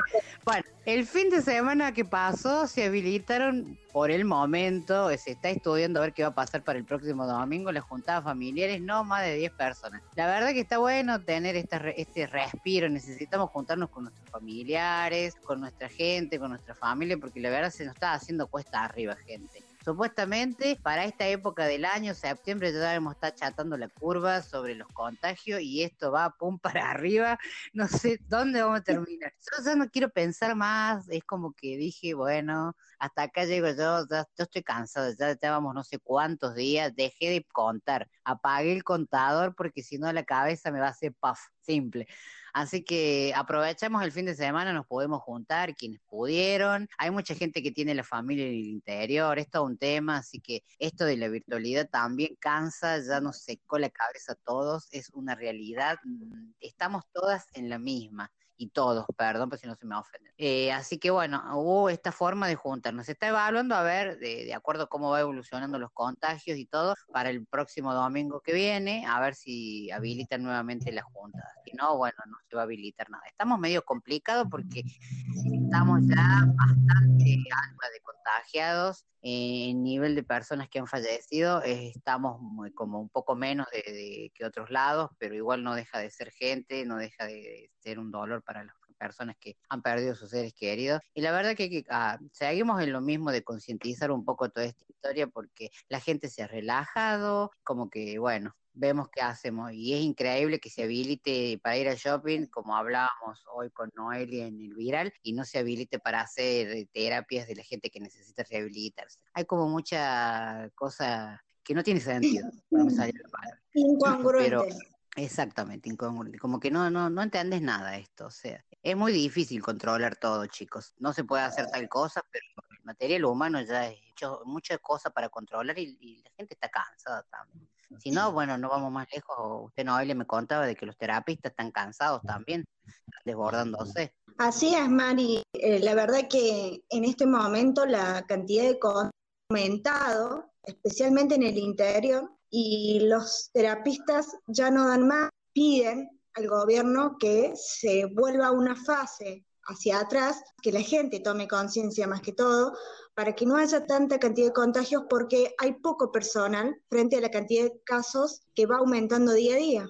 Sí, totalmente. También, o sea, no es que eh, las terapias intensivas estén superadas en, personas que estén en terapia, sino que estamos eh, medianamente bien en ese tema, por lo menos acá en Córdoba. En otras provincias está un poco más complicado, pero es como dice usted, es poco el personal y están desbordados, están cansados, necesitan eh, un poco de, de- de descanso en este tema, porque no hay mucha cantidad de gente para las terapias intensivas. Entonces, si esto se colapsa, se desmadra la situación, va a haber un montón de gente y no van a poder con todos. Entonces, por eso es que están pidiendo. ¿Es ese el sentido de esto del distanciamiento social o, o el del cuidado que tenemos que tener? Contagiar es inevitable, va a pasar que nos vamos a terminar contagiando la mayoría, va a pasar porque hasta que no haya una vacuna no se puede hacer más nada, entonces hay que cuidarse. El tema es que los contagios sean paulatinos para que se pueda el sistema de salud atenderlos a todos. Si se contagian todo masivamente, se desborda todo y ahí es cuando se nos va todo a la miércoles.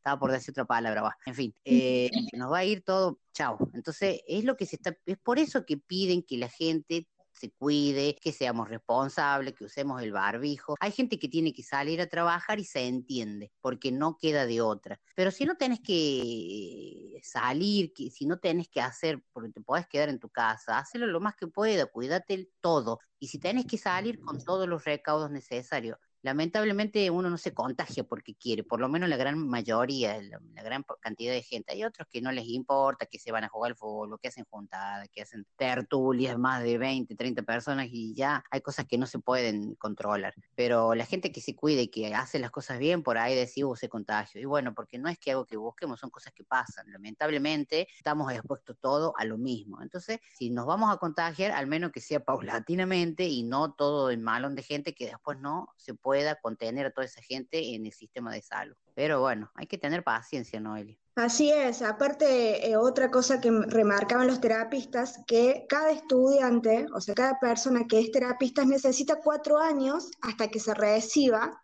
para poder in- incorporarse al sistema de salud. O sea, más allá de que no hay, cada persona que, que quiera ir al hospital a ayudar necesita cuatro años para poder formarse y es mucho tiempo. Es por eso que también buscan que se concientice sobre los usos que se deben hacer eh, del barbijo, del alcohol en gel, del distanciamiento, porque si no, no se va a colapsar como en otras provincias. Un ejemplo claro es Jujuy, que en este momento tiene el sistema colapsado y eso no quieren que pase en Córdoba. Y si bien, como decía usted, eh, cada domingo, cada semana van a ir controlando la curva de contagios eh, frente a las reuniones familiares que se han habilitado, pero van a ir despacio eh, para que no haya una curva alta de contagios. Sí, totalmente. O sea, esto no, todo en la responsabilidad cabe a nosotros como ciudadanos. O sea, no, no le podemos pedir más cosas al Estado, a los médicos. A ver, el- lo que son enfermeros y toda la gente que está en la salud, el que está en, en, en- en seguridad y todo, están desbordados. Nosotros no estamos tampoco colaborando, necesitamos de ser un poco más empáticos con la gente que está al frente de todo esto en los servicios para nosotros, para la población. Entonces hagamos las cosas bien, cuidemos no en lo que nos tenemos que cuidar, hagamos bien las cosas, ponete el barbijo, ponete el barbijo para salir, si te juntas en algún lado, ponete el barbijo por vos, antes que por vos, por el otro, porque, o sea, vos también tenés que ser responsable por los otros.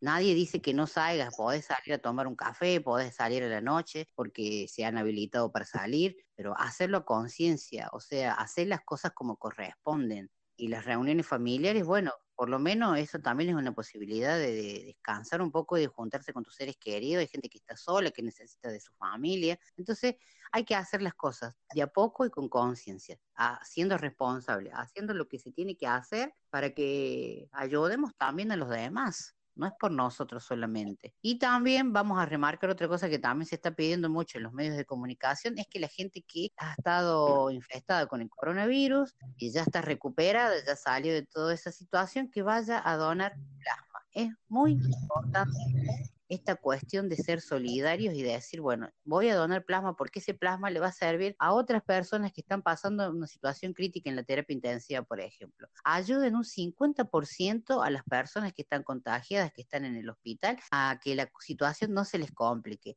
Pensemos un poco, seamos empáticos. Están necesitando de vos del otro lado que vayas a donar, que te tomes un ratito de tu tiempo, que vayas al hospital San Roque Viejo, que es ahí donde se está citando a la gente para que donen plasma.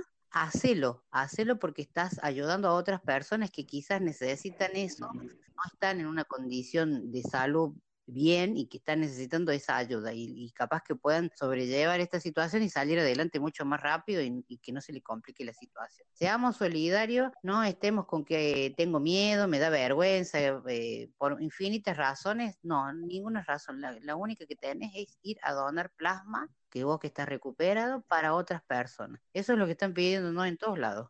Así es, se han hecho campañas para concientizar y decir, necesitamos de tu ayuda para poder seguir adelante y la verdad que está en todos los medios de comunicación la mayoría de los días porque es algo que necesitan con urgencia. Sí, o sea, a mí me parece que es una cuestión de que está, te lo pueden decir una vez o dos veces y ya está, pero si están pidiendo cada rato es porque la gente no se está presentando. Estamos hablando de que hay muchísima gente que ya está recuperada y que no le cuesta nada. Entonces, pensa en que tu ayuda puede salvar la vida de otra persona y puede salvar la vida hasta quizás de un familiar tuyo también. Entonces, empecemos a pensar un poco más en el otro, a ser empáticos, a ser solidarios. En fin, hay muchas cosas para hablar de esto, esto del coronavirus. Jamás en, mi, en lo que va de mi vida pensé que iba a pasar una situación así y está todavía muy lejos de que pase todo esto. Falta mucho, tiene que llegar esa vacuna que la estamos necesitando y bueno, están trabajando a full toda la, la, la gente que está en ese tema y nada, en fin. Esperemos que esto sea lo más leve posible y que bueno, que llegue esa curva donde se achate un poco esta de los contagios y nada más que se ha ido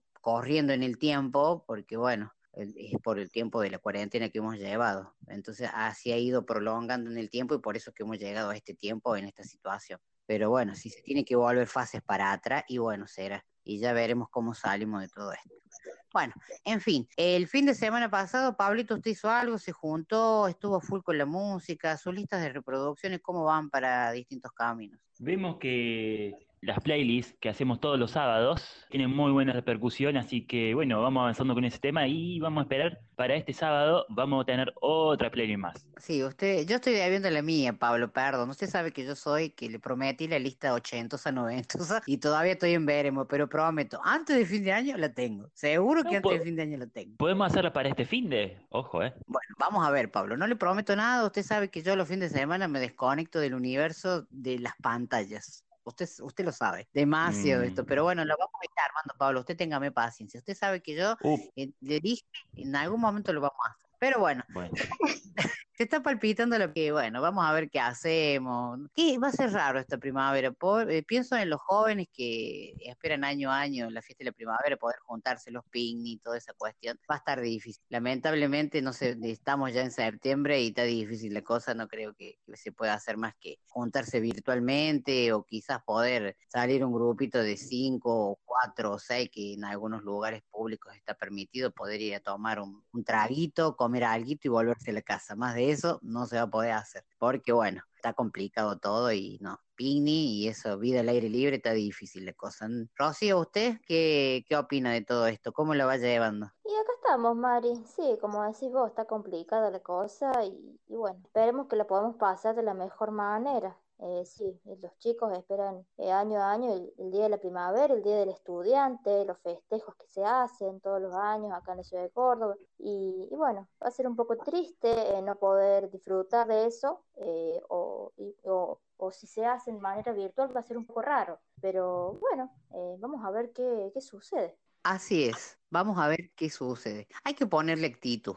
Ya demasiadas pálidas vivimos en, en- en el mundo con todas las cosas que nos vienen pasando. Es como que hay como un coletazo en este año de todas las cosas como que bien, como muy raro todo, porque nos vienen pasando muchas cosas. Eh, la semana pasada con los temblores sucesivos que hubo, casi me muero con ese tema, yo no sabía qué pasaba, pero bueno, es muy raro. La naturaleza está como llamando la atención de muchas maneras y nosotros como seres humanos no sé qué tan bien nos estamos portando que por algo está pasando todo esto. Yo, ustedes saben que yo soy como muy de creer en destino y algunas cosas y de ese tipo, siento que hay alguien que nos está pasando factura de todo y a ver si entramos en razón cuidar un poco más el ambiente, cuidarnos un poco más entre nosotros, volvernos un poco más humanitarios, porque las cosas que se ven a diario son muy tristes. Y ojalá todo esto de, la, de esta pandemia nos sirva para valorar muchas cosas. La tierra donde vivimos, la gente, los animales, eh, hay mucho para pensar con respecto a eso. Así que bueno, bien, hemos llegado al final del programa, después de, hablar un poco de todo lo que está pasando en la actualidad. Esperemos que vos del otro lado la estés pasando lo mejor que puedas y que nosotros podamos ser tu compañía.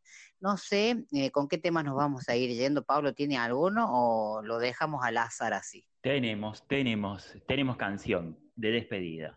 Nos vamos a ir con Benjamín Amadeo y los auténticos decadentes cantando Las Flores. Bien, este, se ve que vamos a hacer temático los cierres del programa Onda Primavera. Vamos a aportar nosotros desde nuestro lado la onda primaveral cerrando nuestros programas con todas cosas que tengan que ver con la primavera. ¿O me equivoco, Pablo? Ya le leí sus intenciones. Es probable, es probable que sea así. Y sí, porque el martes pasado usted cerró el programa con En septiembre tú fuiste mía, hoy estamos cerrando con Flores, vamos a ver con qué, ¿eh? está buena la onda. Así que bueno, la saludamos a, a todos nuestros oyentes. No sé si alguien tendrá algún saludito para pasar. Que... Mando un saludo a mi madre, a mi familia, que la estoy disfrutando. Eh, a partir de este domingo la pude disfrutar. Espero que el próximo domingo y los sucesivos sea así. Y un saludo para toda la gente que siempre nos escucha, porque lo valoramos mucho, siempre lo destacamos y lo quería destacar también en el final. Muy bien, así es. Rocío, ¿usted tiene algún saludito? Así ya vamos cerrando. Eh, un saludo para mi mamá, que siempre nos escucha, oyente fiel de distintos caminos. Un saludo para eh, Raúl Villafañe, que también hacen competencia con mi mamá a ver quién, quién es el que está atento a todos los programas. y, em, y bueno, un saludo para, para toda mi familia, porque también eh, están atentos. Y, y bueno, para la audiencia que siempre está ahí presente. Pablo, ¿te dice que tiene algún saludito? Bueno, para mi familia, para Dani acá que se me está riendo de las cosas que digo, y bueno, para todos los oyentes. Así es. Entonces, así que la saludamos a Bravo, que también es otra oyente que está escuchando. Bueno, acá la tengo a mi mujer que también me escucha cuando estoy grabando, que me mira y dice, ¿qué hace esta mujer hablándole el celular? Bueno, en fin, ella entenderá, yo la miro, nomás la dejo ahí, me, ahí me, la cola. Así que también la saludo, Mora, fiel compañera de mi casa, conmigo. Nos aguantamos entre las dos. Creo que por ahí ni nos miramos. Ella está en un rincón y yo no, trae una onda la nuestra, pero bueno.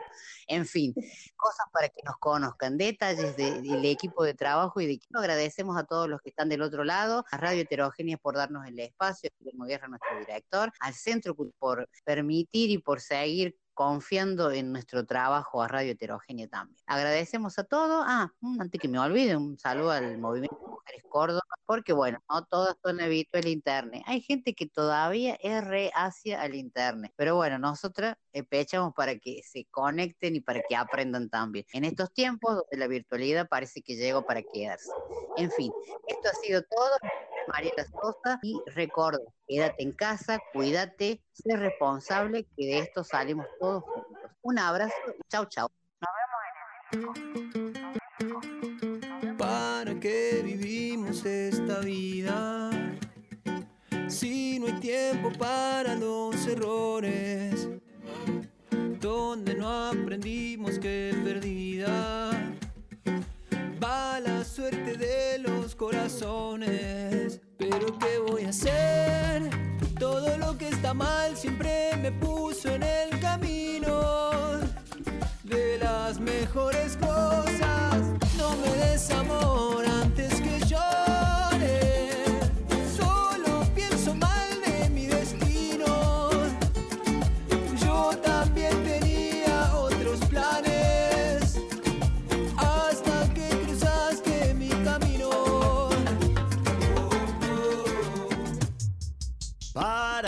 ¿Para qué vivimos esta vida?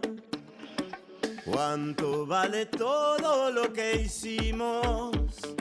Seguiré pensando todavía. Nada como el tiempo que nos dimos.